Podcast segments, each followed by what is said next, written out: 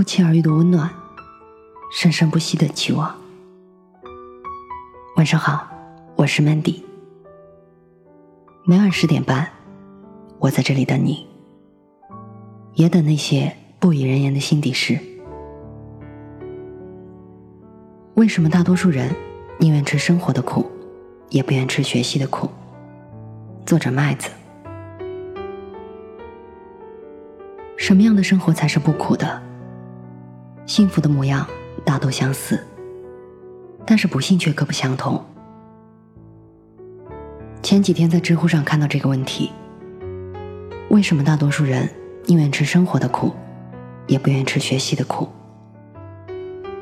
提问者讲述了一个十六岁的初中毕业就出来找工作的小伙，曾找到过月薪六千的销售，但是因为不想背二十多页的册子。所以选择了工资两千，而且需要加班的服务生的工作。因为对于他来说，背册子太辛苦了。如果要那么辛苦的背册子，那又何必当初初中毕业就出来工作呢？点赞最高的回答是：大概是因为懒。学习的苦需要主动去吃，生活的苦。你躺着不动，它就来了。没错，学习的苦是需要我们主动去吃的，而吃了这些苦之后，短期内还看不到成效。但是对于生活的苦，我们每个人都是被动承受者，只是每个人承受的苦是不一样的而已。物竞天择，适者生存。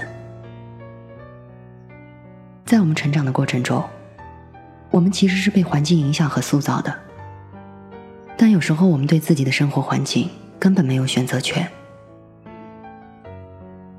一个从小生活在贫困家庭的人，一个从来没有看过外面世界是如何精彩的人，一个经常受苦的人，被这样的环境影响着，慢慢的，他就已经适应了这样的环境了。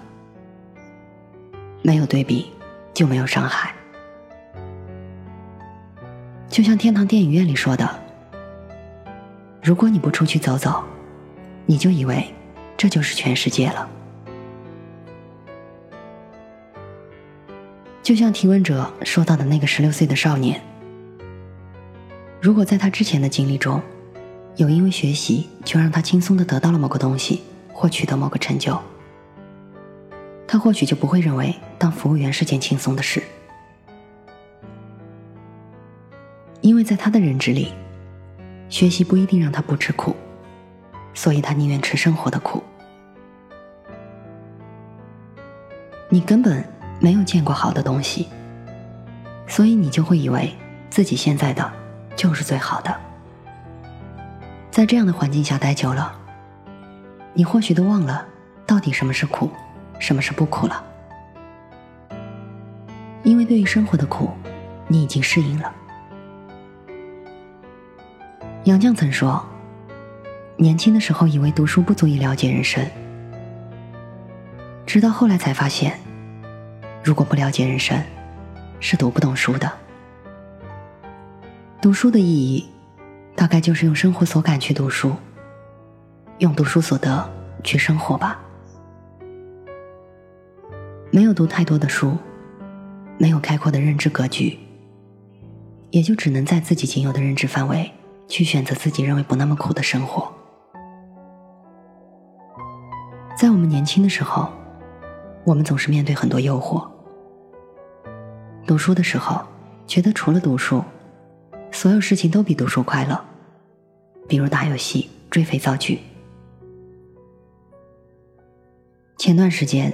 有一个高中同学突然发信息问我：“你可以推荐一些兼职吗？”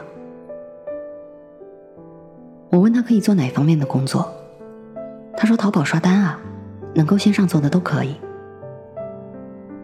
于是我问他可不可以做一些技术类的，比如设计、写作等。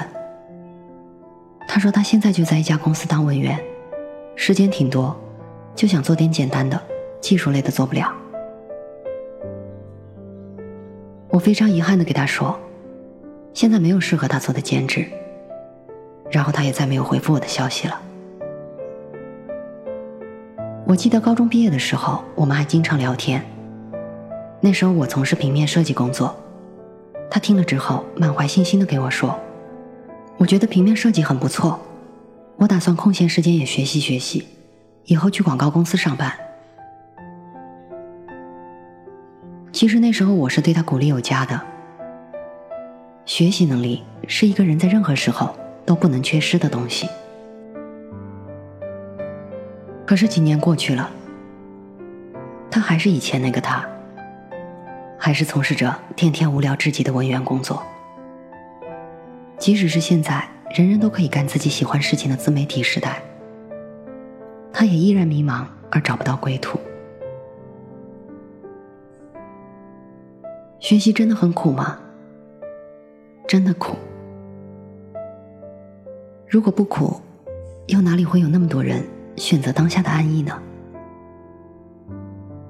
生活苦不苦？真的苦。如果不是因为生活太苦，又哪会有那么多人选择努力拼搏，让以后的自己少吃一点苦呢？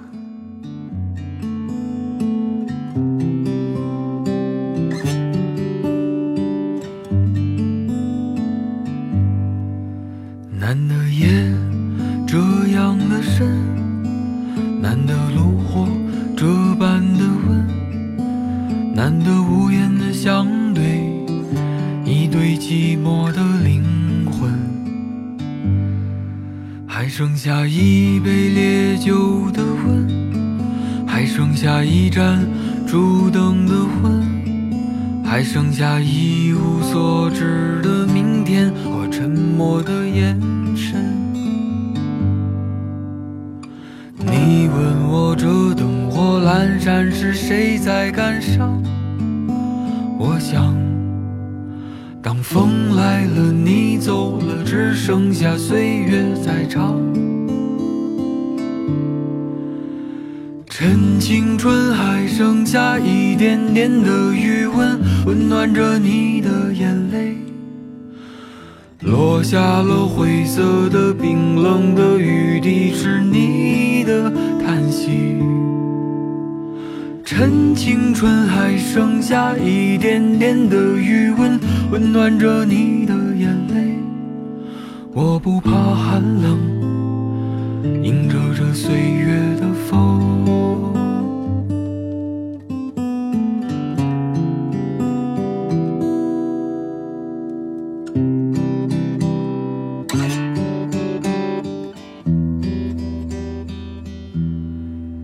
难得夜这样的深，难得炉火这般，难得无言的相对，一对寂寞的灵魂。还剩下一杯烈酒的温，还剩下一盏烛灯的昏，还剩下一无所知的明天和沉默的眼神。你问我这灯火阑珊是谁在感伤？我想，当风来了，你走了，只剩下岁月在唱。趁青春还剩下一点点的余温，温暖着你的眼泪。落下了灰色的冰冷的雨滴，是你的叹息。趁青春还剩下一点点的余温，温暖着你的眼泪。我不怕寒冷，迎着这岁月的风。我不怕寒冷，迎着这岁月。